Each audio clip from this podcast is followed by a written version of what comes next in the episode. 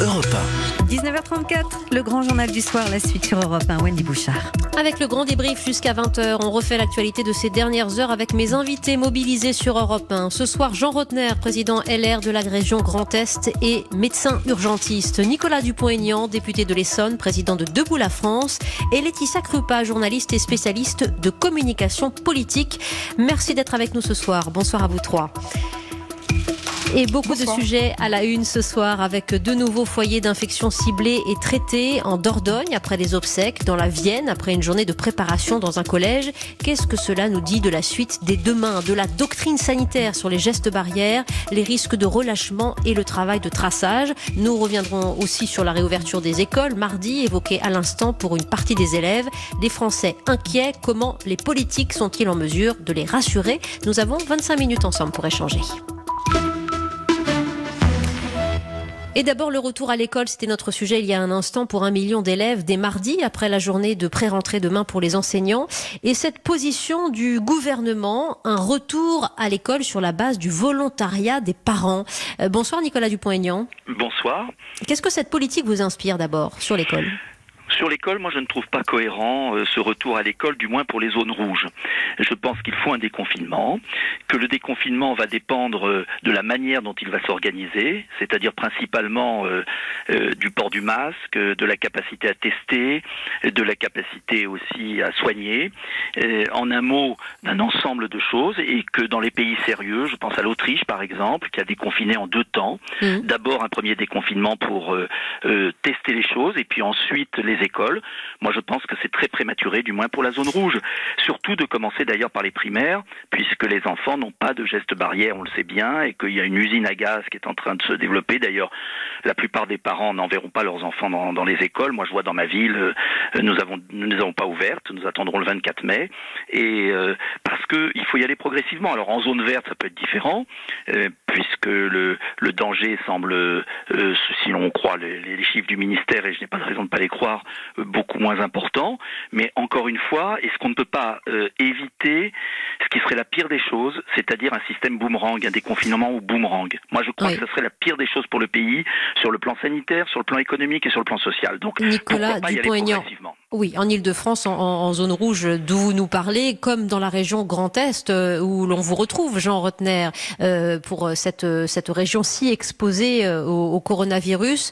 vous auriez souhaité également un déconfinement progressif. Quel est l'état des lieux de cette réouverture des écoles dans votre région rouge ce soir encore? Bonsoir Wendy Bouchard. Bonsoir monsieur.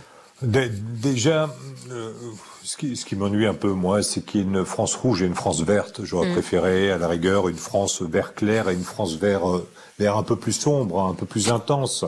Euh, il n'y a pas les rouges et les verts. on est tous dans la même équipe, c'est de notre pays, et il est important de, de faire gagner euh, la France contre cette épidémie.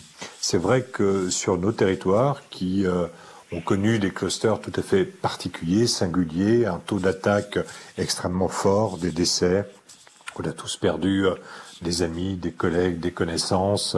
On a un taux de mortalité qui a doublé d'une année sur l'autre, ne serait-ce que sur le mois de mars dans ma ville à Mulhouse. Tout cela incite à la prudence. Et pour répondre à votre question, je crois que les élus locaux, les maires, euh, aujourd'hui euh, incitent aussi euh, dans leurs attitudes, dans leurs décisions, leurs concitoyens à la prudence, y compris dans les écoles. Mmh. Quand une école n'est pas prête, quand un maire ne peut pas accueillir, eh bien, il ne le fait pas. Je prends l'exemple de ma ville, toujours, où nous n'avons pas décidé de rouvrir demain, mais de demander 8 à 10 jours de, de temps supplémentaire pour nous préparer correctement pour euh, travailler avec les parents, avec les enseignants, avec l'éducation nationale.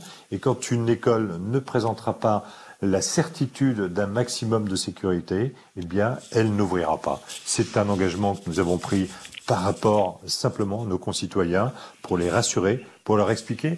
Et on le voit bien encore, les clusters apparaissent aussi. Et euh, il faut que nous continuions euh, naturellement euh, à nous protéger, à tester, à isoler et à surveiller. C'est un mot que l'on oublie euh, assez souvent, mais je pense qu'il faut continuer à, surveiller. Et là aussi, euh, la France doit être euh, aux avant-postes. Nous sommes en situation et en état de, veille, vous avez raison de le, de le souligner. Laetitia Croupa, je vous fais réagir à cette nomenclature France verte, France rouge, tout de même, parce que ce sont les cartes que nous avons désormais en tête et, quotidiennement exposées. Faut-il au fond réfléchir, comme Jean Rotner vient de le dire, de manière extrêmement locale désormais, et ne plus voir la France comme un pays, mais comme une multitude de communes, plus de 36 000 aujourd'hui, qui justement ajustent et réajustent cette politique quasiment au quotidien. Oui, bah c'est la volonté euh, du gouvernement, enfin en tout cas de, de l'exécutif, puisque euh, rappelez-vous, euh, au départ cette décision d'ouvrir les écoles devait venir d'en haut, et finalement dans la soirée, l'Élysée avait fait savoir que ce serait sur le volontariat des maires également, puisque vous voyez là, en l'occurrence, on a deux personnes qui nous disent que les, les, réouvertures des, des, écoles vont être un peu, voilà, distordues dans le temps. Donc donc c'est quand même sur la bonne volonté de chaque de chaque élu, bien sûr en lien direct avec les directeurs d'école qui parfois ne sont pas d'accord. Alors ça crée parfois, hein, localement, euh, certains conflits avec des parents d'élèves qui se retrouvent dans un sentiment de peur. Pourquoi? Parce qu'il y a une communication du gouvernement qui euh, est basée sur une volonté de rouvrir les écoles pour et ça a été très assumé, relancer aussi l'économie et mmh. l'équilibre mmh. social du pays et psychologique, puisqu'il y a plusieurs facteurs. On n'est pas juste dans euh, un facteur pédagogique, on l'a tous bien compris,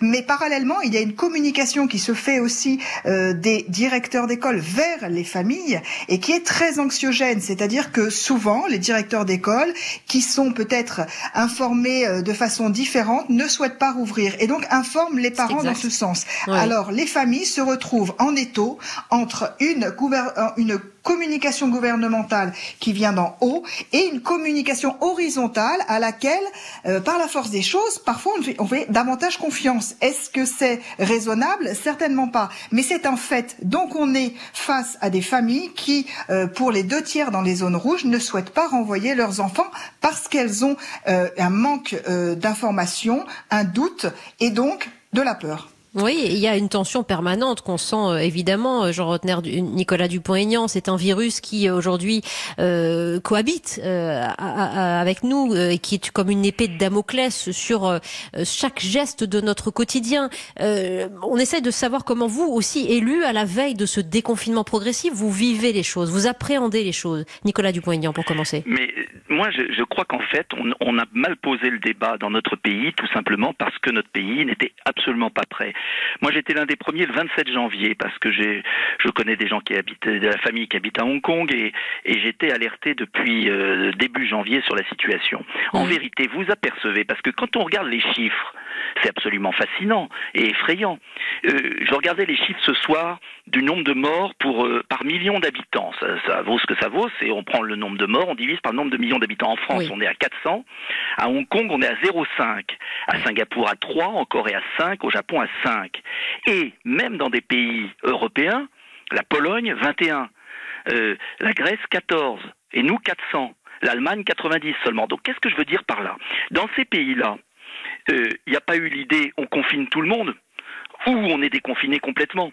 Il y a eu l'idée que face à un virus dont les pays d'Asie avaient l'habitude, parce qu'il y a eu d'autres phénomènes avant, et où des pays européens ont beaucoup mieux réagi que nous, il y avait l'idée que, un, on ferme les frontières, et ils les ont fermées beaucoup plus tôt.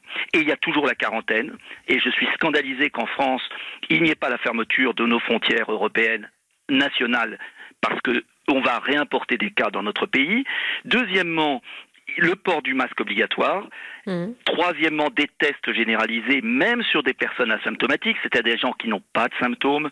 Et quatrièmement, des soins. Donc la question n'est pas confiné ou pas confiné. Le confinement a été la conséquence de notre manque de préparation. Maintenant, le déconfinement n'est pas une fin en soi s'il n'y a pas les moyens. Et en même temps, le confinement ne peut pas durer. Donc on voit bien que la vraie question, c'est le port du masque, c'est la production nationale de masques. C'est par exemple, moi je revendique que le masque soit gratuit. On devrait être remboursé, euh, pas à 100% pour l'achat des masques euh, comme un médicament parce que c'est la meilleure formule pour réussir le confinement. Vous pouvez avoir un lycée qui fonctionne si les lycéens ont un masque. Vous pouvez aller dans une entreprise s'il y a des masques. Euh, la question centrale du masque est un changement culturel très important. Et puis la question des tests. Moi, j'ai encore des EHPAD de l'Essonne qui ont beaucoup de mal à, faire tester leurs pensionnaires. On est au béaba. Donc, si on ne n'augmente pas de manière considérable la production des tests, le ministre a montré une carte en vert. Bah, J'aimerais bien, parce que même le journal Le Monde disait qu'il y avait beaucoup d'EHPAD qui n'arrivaient pas à se faire tester. Il faut absolument donc euh, rattraper notre retard. Et le déconfinement sera progressif et se finira totalement quand on aura rattrapé notre retard. Et je vous rappelle que par exemple à Hong Kong ou dans d'autres pays, les Oui. écoles ne sont toujours pas ouvertes. Et pourtant la vie continue.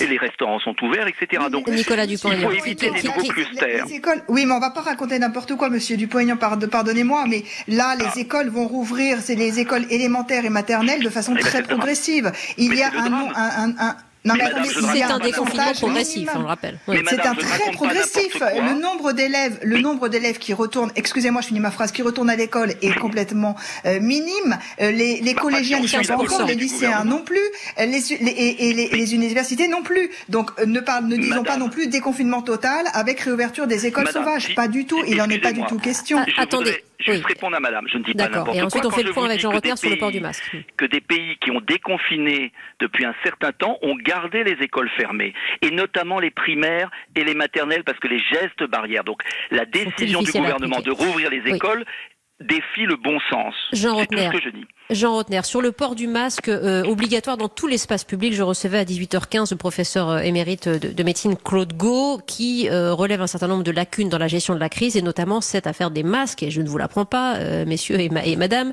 euh, qui a occupé beaucoup et qui continue de faire parler. Euh, est-ce est-ce que vous comprenez aujourd'hui euh, l'impossibilité du, du gouvernement, de l'exécutif, de dire aujourd'hui il faut que le masque soit obligatoire lorsque l'on sort de chez soi euh, pour assurer ce déconfinement et sa réussite Ce qui a été dit tout à l'heure sur l'école, sur le rôle des directeurs d'école, les hésitations des parents, ça correspond à quoi? Ça correspond, depuis le début de cette crise, au fait déjà qu'il y ait une prise de conscience collective. Nous étions touchés, nous étions touchés fortement dans l'Est de la France et en Ile-de-France très rapidement. Et euh, beaucoup de Français n'y ont pas cru, parce que très éloignés de cette réalité-là. Et euh, quand à un moment donné, dans la presse, je dis ce que nous vivons ici est terrible, c'est déjà qu'il y ait une acceptation par la France Mmh. que nous soyons touchés. Ça, c'était le premier point. Le deuxième, c'est euh, ordre contre ordre, avis contre avis, expert contre expertise. C'est finalement le débat de la France depuis maintenant début mars. Et ça continue dans l'école, et ça continue sur les plages, et ça continue euh, aujourd'hui euh, sur les masques.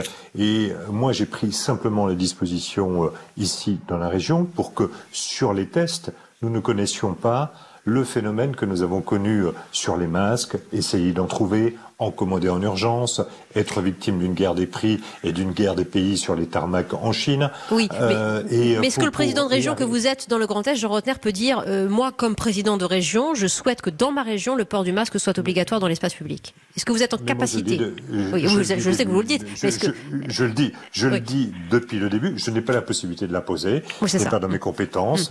Mais euh, comme acteur politique, je le dis. Je l'ai dit au Premier ministre très tôt en lui disant qu'il fallait protéger celles et ceux qui étaient au front, pas simplement les soignants, mais les caissières, les chauffeurs routiers, les pompiers, les policiers, euh, les agents municipaux euh, qui travaillaient euh, pour la collectivité. Euh, je n'ai pas été entendu ou écouté, ou peut-être que le gouvernement n'avait pas la pardon, n'avait pas la possibilité à ce moment-là de répondre à cette demande parce que nous étions en déficit et qu'il y avait un problème simplement de matériel.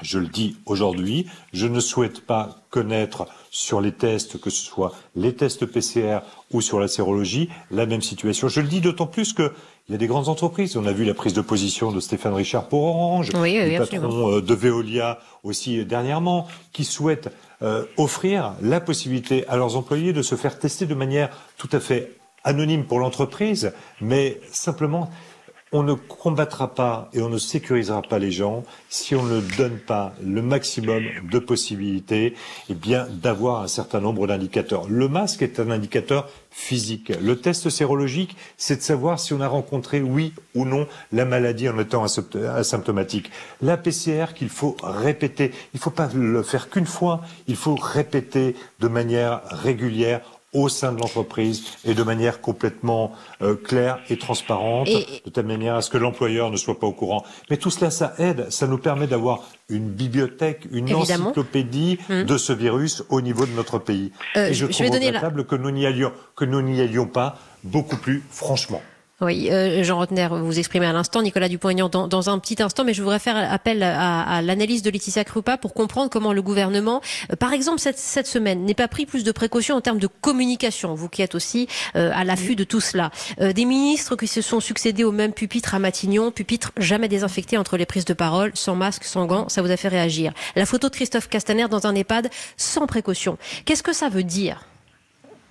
Emmanuel Macron aussi qui met son masque et qui le retire avec les enfants euh, dans la classe. Hein. Ça, ce sont des images qui ont fait beaucoup réagir. Euh, oui, bien sûr. Bah, écoutez, c'est euh, des, des voilà, c'est des fautes de, de, communication parce que vous savez ça, bien. Ça fait beaucoup de dégâts dans l'opinion. Hmm. Mais évidemment, vous savez bien, Wendy, qu'en communication, le message compte, mais ce qui compte, c'est le non-verbal. Or, ce qu'on voit, ce sont des images qui sont contradictoires avec les messages de sécurité sanitaire de base. Donc bien sûr que pour le grand public, il y a une dichotomie entre ce pouvoir politique qui est là normalement pour incarner la doctrine et pour assurer la sécurité de tous euh, dans une pandémie dont on ne maîtrise pas encore euh, voilà toutes les données. Et euh, vis-à-vis -vis de ça le français se dit que faire ensuite? C'est-à-dire que si les élites ne donnent pas le bon exemple, la défiance s'installe encore plus, la courbe de confiance n'est toujours pas remontée dans le gouvernement. C'est difficile pour les Français de faire à nouveau confiance. Alors ça creuse à nouveau ce déficit et cette défiance. Et ensuite, pour assurer un déconfinement progressif dans des bonnes conditions, il est difficile pour la parole politique, pour la parole publique, de s'installer de façon durable et crédible. Voilà ce que ça crée. Ça crée cette, euh, ce, ce gap, ce fossé entre les gouvernés et les gouvernants. Oui, qu'une autre équipe ait fait mieux ou pas, ait réussi à faire mieux ou pas, Nicolas Dupont-Aignan, là n'est pas le problème. On, on, est quasiment dans la réaction au jour le jour sur cette politique. Votre réaction, Nicolas Dupont-Aignan? Mais écoutez, euh, oui et non. Moi, je comprends qu'il ait pu y avoir du retard au départ, mais comme l'a très bien dit le président de la région Grand Est, euh, il suffit de regarder ce qui se fait à l'étranger. Et ce qui est terrible, c'est que notre pays euh, n'est pas voulu reconnaître même ses erreurs. Moi, je crois qu'on s'inspire toujours de ses erreurs. Et ce que je regrette dans le gouvernement, moi, j'ai été moqué parce que j'avais mis un masque à l'envers début mars. Je l'ai mis à l'envers, oui, bon. Eh bien, j'ai été moqué. Vous n'avez pas été le seul, cela dit. Hein oui. bon. Mais oui, mais si vous voulez, encore il y a quelques jours, on nous offre un masque, c'est très intéressant, à l'entrée de l'Assemblée nationale. Je mets le masque, j'arrive dans les salons de l'Assemblée. Quelques-uns avaient le masque. On rentre dans l'hémicycle, j'étais seul à le garder. Bien sûr que pour parler, il faut l'enlever, mais je pense que si on montre pas l'exemple, s'il n'y a pas une cohérence de discours et d'actes, on n'y arrivera jamais. Euh, ce qui est important, c'est d'arrêter l'usine bureaucratique, parce qu'on s'aperçoit en vérité, et c'est ce qui me frappe le plus, c'est que au lieu d'aller aux choses simples qui sont faites à l'étranger, les masques, les tests, les traitements, euh, les lits de réanimation, on invente des, règlements délirants. Il faut voir ce qu'ont reçu les directeurs d'école, 60 mm. pages, hein, complètement ingérables. Ce sont des gens qui n'ont jamais eu un enfant qui ont pu envoyer ça, euh, et, et, qui font que ça enferme les Français dans une espèce de complexité, euh, de bureaucratie qui ne marchera pas. Il faut jouer sur la confiance, il faut expliquer que le masque est vital, on ne peut pas le rendre obligatoire dans l'espace public peut-être, mais les gens sont assez intelligents pour savoir que s'ils se promènent en forêt ou sur une plage où il n'y a personne, ils n'ont pas besoin de mettre leur masque, mais qu'en revanche, s'ils vont dans une rue où il y a du monde, bah, il vaut mieux qu'ils portent leur masque. Euh, il faut que ce masque soit gratuit, je le répète.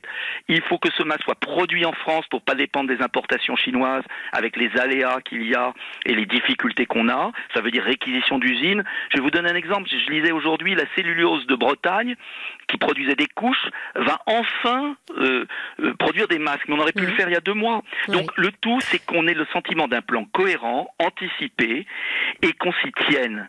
Et que quand il y a une erreur de commise, on la reconnaisse plutôt que de dire non, on n'a jamais commis d'erreur. Parce que tout le monde peut commettre des erreurs. En revanche, il faut jamais les répéter. Merci Nicolas Dupont-Aignan. Merci à Jean Rotner, président de la région Grand Est. Costa, Laetitia Krupa pour ce grand débrief de l'actualité sur Europe 1. Merci de votre présence à tous les trois. Merci beaucoup. Merci. Merci.